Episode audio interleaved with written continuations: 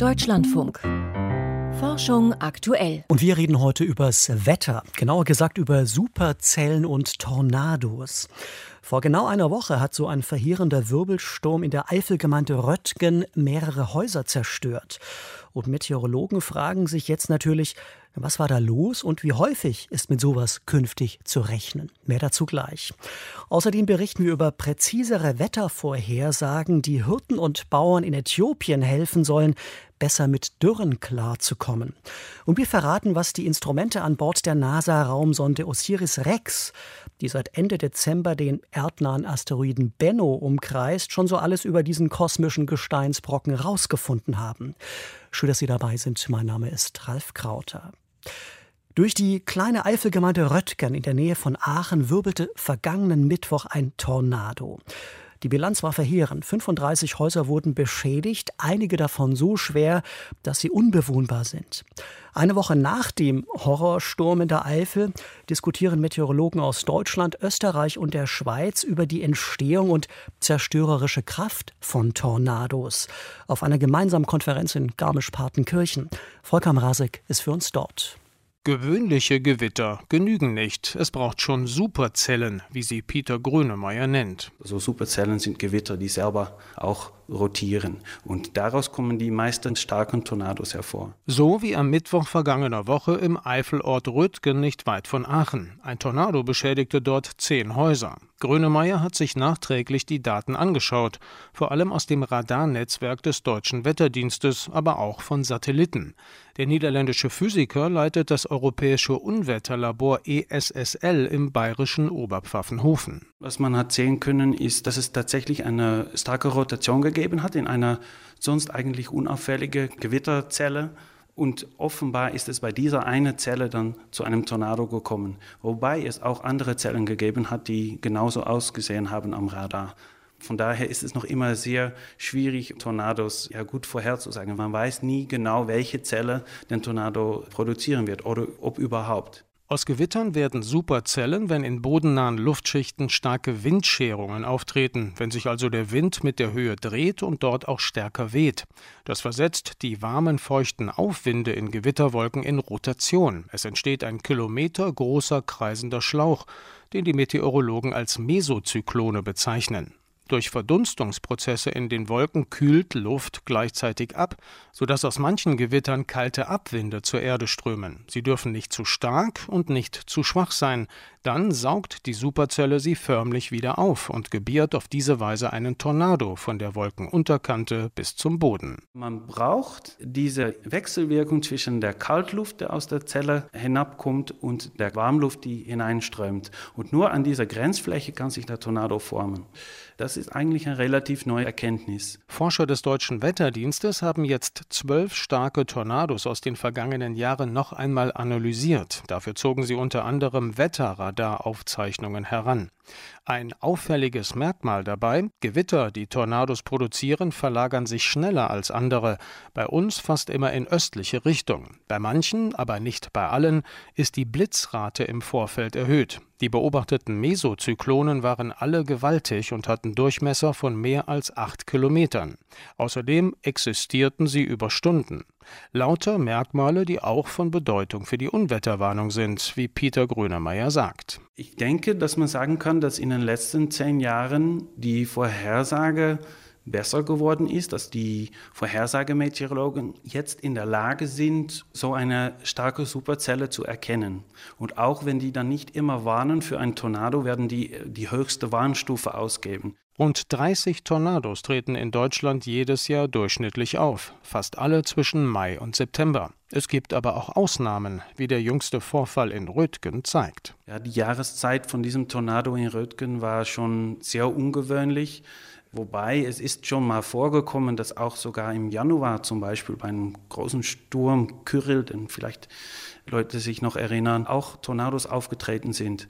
Und das hängt dann vor allem zusammen mit der extrem starken Windscherung.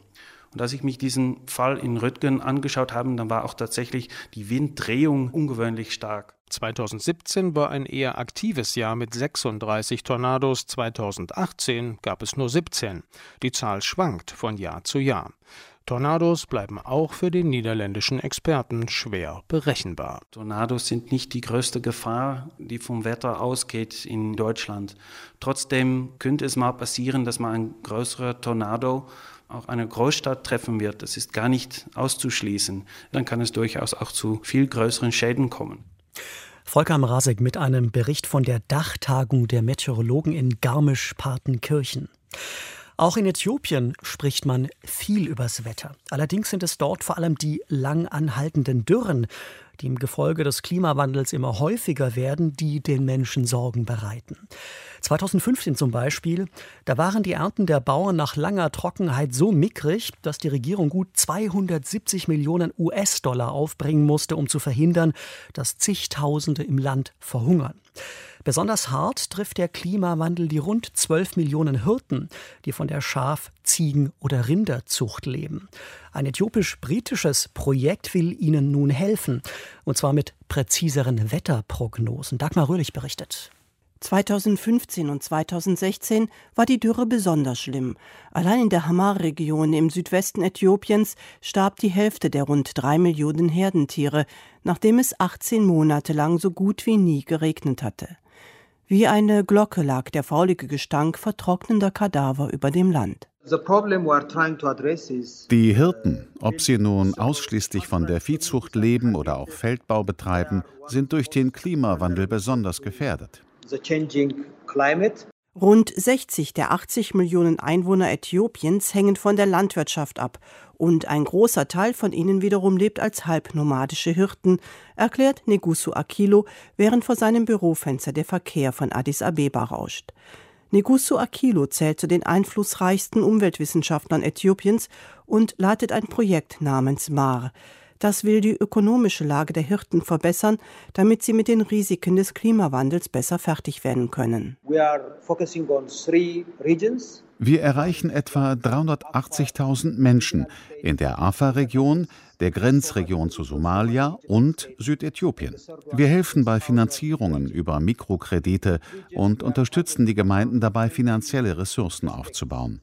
Wir helfen auch dabei, das Land- und Wasserressourcenmanagement zu verbessern. Dafür haben wir unter anderem ein System aufgebaut, das bessere Wetter- und Klimainformationen liefert. In diesen entlegenen Regionen gab es zuvor keine Wetterstationen, sodass Vorhersagen unzuverlässig waren. Jetzt liefern 25 automatische Stationen im 15-Minuten-Rhythmus alle wichtigen Daten an den äthiopischen Wetterdienst. Der berechnet kurz- und mittelfristige Prognosen für die Gebiete und eine Saisonvorhersage. Verbreitet werden die Meldungen über Radiostationen, SMS und neuerdings auch Push-Nachrichten, und zwar übersetzt in die Sprache der Empfänger. Jedes Dorf wählt einen Vertreter, der die Nachrichten erhält und weitergibt. Die Meldungen werden an die jeweiligen Bedürfnisse angepasst. Wenn Sie an eine Gemeinschaft gehen, in der nur Hirten leben, lauten sie zum Beispiel, dass der nächste Monat trockener werden dürfte als normal und Sie für Ihre Tiere Futter und Wasser speichern oder in ein anderes Gebiet ziehen sollten. Wenn die Empfänger neben der Viehzucht auch Landwirtschaft betreiben, wird die Vorhersage mit Ratschlägen für den besten Zeitpunkt für Saat oder Ernte kombiniert. Die modernen Hightech-Vorhersagen werden mit denen der traditionellen Wetterkundigen in den Dörfern kombiniert. Die lesen ihre Informationen aus dem Stand der Sterne ab, aus Veränderungen der Wolken oder der Vegetation und anderen Faktoren in der Umwelt. Also Wir bitten die Gemeinden, unsere Informationen mit denen ihrer traditionellen Vorhersagen zu triangulieren, wie wir sagen. Oft stimmen moderne und traditionelle Vorhersagen ganz gut überein, aber es gibt auch Unterschiede. Dann lernen wir voneinander. Wir untergraben nicht die Autorität und das Wissen der Wetterkundigen, sondern wir ergänzen einander. Das Programm ist erfolgreich und kommt gut an. Schließlich wollen die Hirten ihre überlieferte Lebensweise bewahren. Doch immer mehr von ihnen sehen keine Chance mehr und geben auf, stellen auf den Anbau von Feldfrüchten um. Auch weil in manchen Gebieten die Auswirkungen des Klimawandels verschärft werden durch die wirtschaftliche Entwicklung. Denn das Gemeindeland, auf dem die Hirten ihre Tiere weiden lassen konnten, wird zunehmend für industrielle Zwecke umgewidmet Unter anderem breiten sich Zuckerrohrplantagen aus. Dagmar Röhrlich über bessere Wetterprognosen für Bauern und Hirten in Äthiopien. Wenn Forscher untereinander freizügig Daten, Versuchsprotokolle oder Computerprogramme austauschen, dann läuft das neuerdings unter dem Schlagwort Open Science. Open Science finden im Prinzip alle gut, aber so richtig angekommen im wissenschaftlichen Alltag ist das Konzept trotzdem noch nicht. Abhilfe schaffen soll ein vierjähriges Projekt, gesponsert von der EU-Kommission, die European Science Cloud. Auf der Open Science Konferenz diese Woche in Berlin wurde jetzt der aktuelle Stand präsentiert.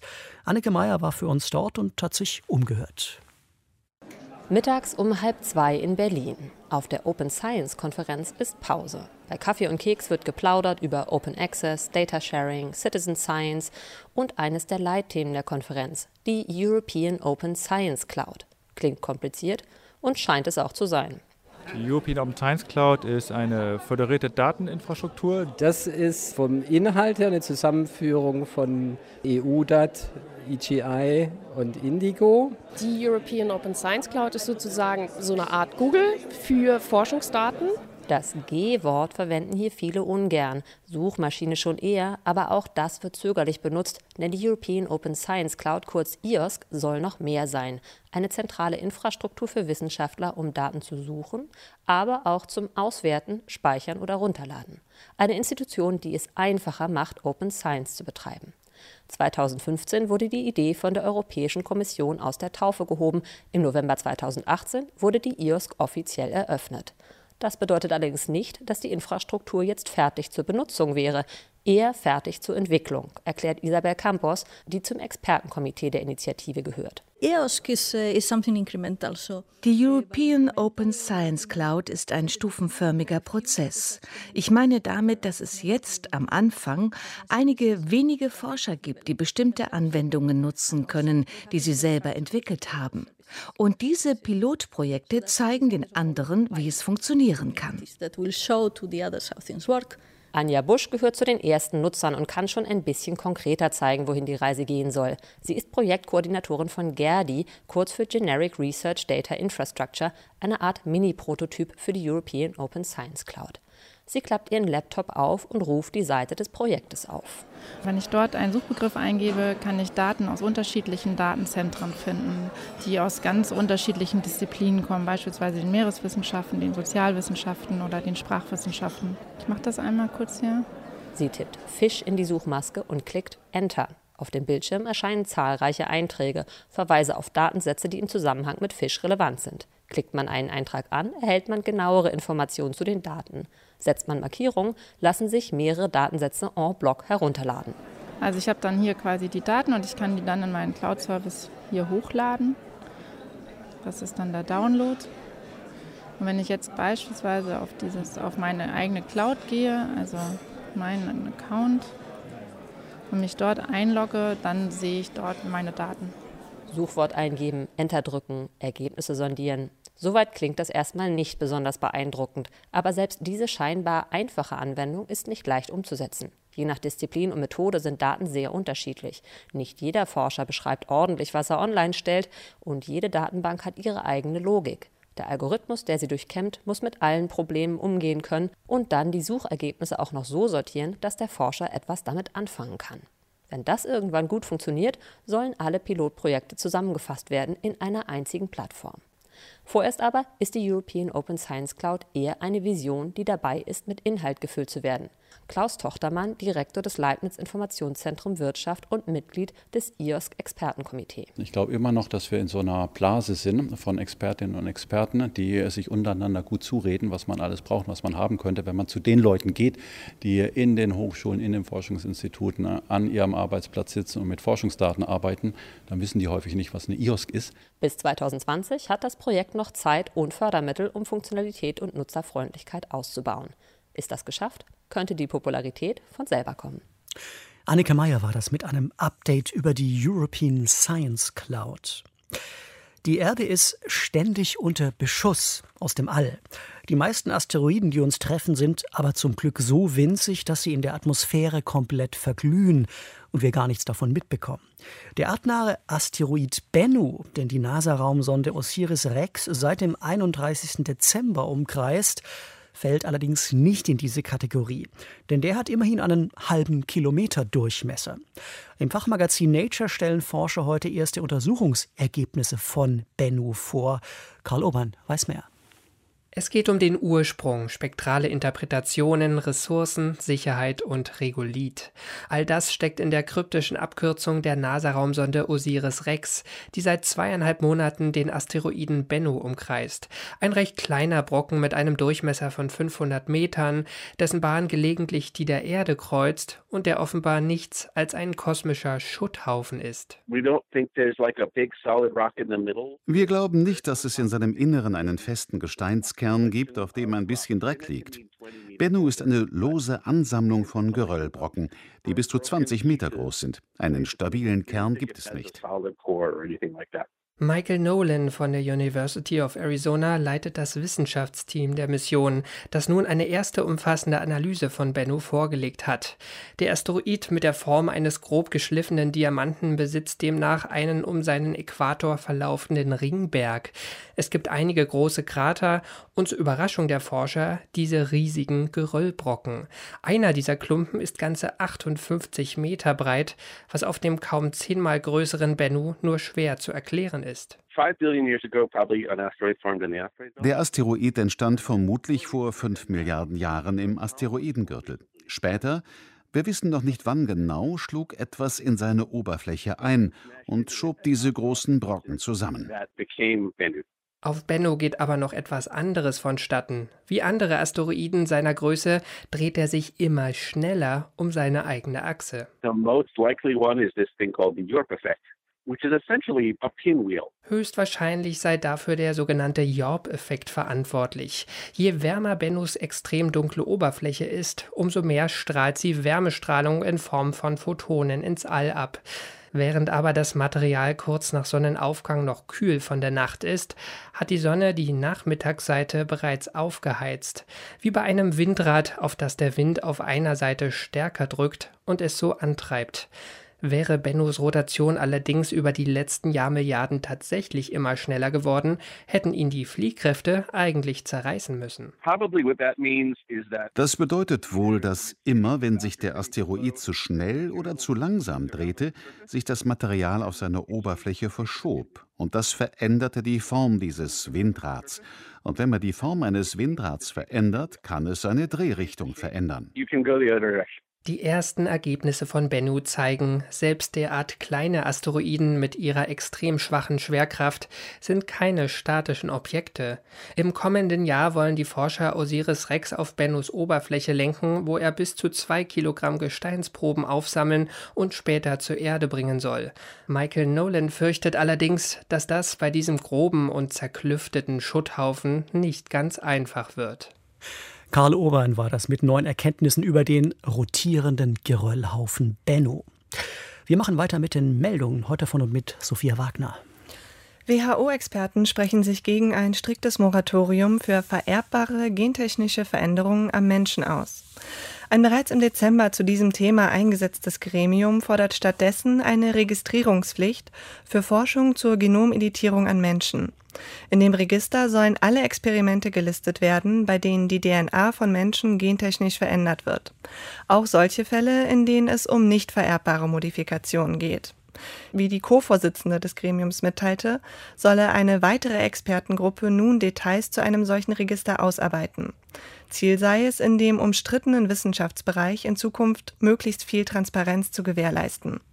Ein Moratorium für Genomchirurgie am Menschen, wie es Wissenschaftler letzte Woche gefordert hatten, sei dagegen zu vage und nicht die richtige Antwort.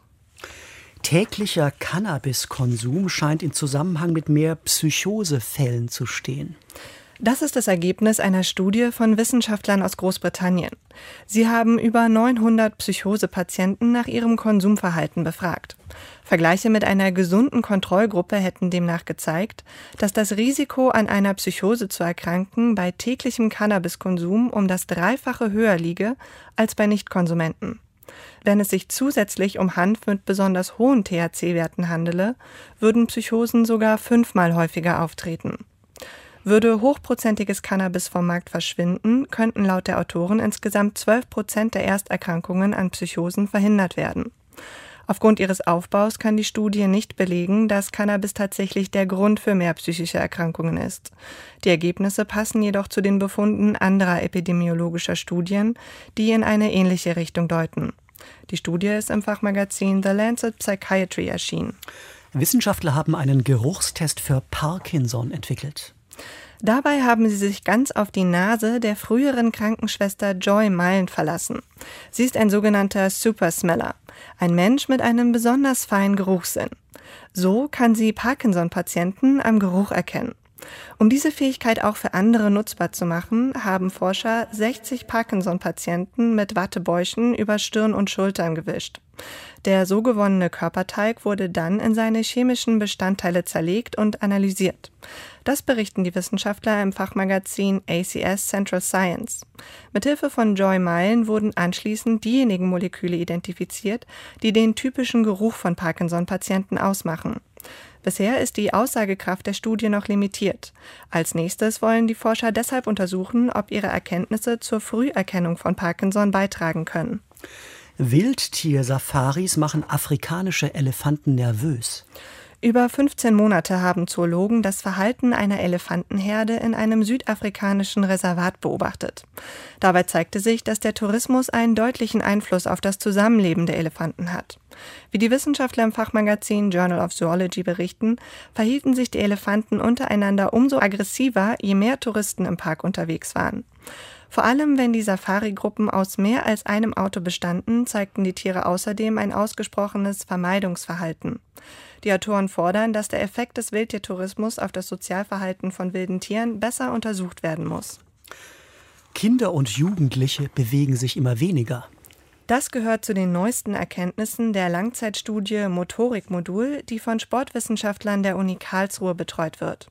Demnach sank in den vergangenen zwölf Jahren die körperliche Aktivität von Kindern im Alltag um 37 Prozent. Für die Altersgruppe der 4- bis 17-Jährigen entspricht das einem Minus von 31 Minuten pro Woche. Obwohl so viele Kinder wie nie zuvor in Sportvereinen engagiert seien, könne dies den Bewegungsmangel im Alltag nicht ausgleichen. Auffällig sei, dass Mädchen bei der Bewegung noch deutlich schlechter abschnitten als Jungen. Dieser Unterschied zwischen den Geschlechtern habe sich in den letzten sechs Jahren deutlich vergrößert, so die Forscher. Ein direkter Zusammenhang zwischen Medienkonsum und körperlicher Aktivität konnte dagegen nicht gezeigt werden. Sternzeit 20. März Vollmond, aber nicht Ostern. Heute Abend um kurz vor 23 Uhr fängt astronomisch der Frühling an. Knapp vier Stunden später, um 2.43 Uhr, ist Vollmond. Das ist zwar der erste Vollmond nach Frühlingsanfang, aber trotzdem nicht der Ostervollmond. Nach der Regel des Konzils von Nicäa aus dem Jahr 325 ist Ostern am ersten Sonntag nach dem ersten Vollmond nach Frühlingsanfang. Demnach müsste also am kommenden Sonntag Ostern sein. Tatsächlich aber ist das Osterfest erst vier Wochen später, am 21. April. Der vermeintliche Fehler geht darauf zurück, dass für die Kalenderrechnung nicht der tatsächliche astronomische Vollmond entscheidend ist. Vielmehr wird der Lauf des Mondes in einem Rechenzyklus beschrieben. Nach diesem ist bereits heute Vollmond. Zwar beginnt heute auch der Frühling, aber das spielt keine Rolle, weil für die Berechnung des Osterdatums der Frühlingsanfang immer am 21. März liegt. Ist an diesem Tag auch der berechnete Vollmond, dann ist am folgenden Sonntag Ostern. Fallen Frühlingsanfang und Vollmond auf einen Sonnabend, dann ist schon einen Tag später Ostern. Der 22. März ist der frühestmögliche Termin. Der tritt das nächste Mal in gut 250 Jahren ein. Der absolut späteste Ostertermin ist der 25. April. Dem kommen wir in diesem Jahr schon recht nah. Heute Nacht zieht der Vollmond an der Grenze der Sternbilder Löwe und Jungfrau über das Firmament. Es ist zwar der Vollmond nach Frühlingsanfang, aber trotzdem nicht der Ostervollmond. So viel für heute von Forschung aktuell. Die EU hat Google erneut eine Milliardenstrafe aufgebrummt. Hintergründe in der Sendung Wirtschaft und Gesellschaft hier gleich nach den Nachrichten. Ich danke fürs Zuhören. Am Mikrofon war Ralf Krauter.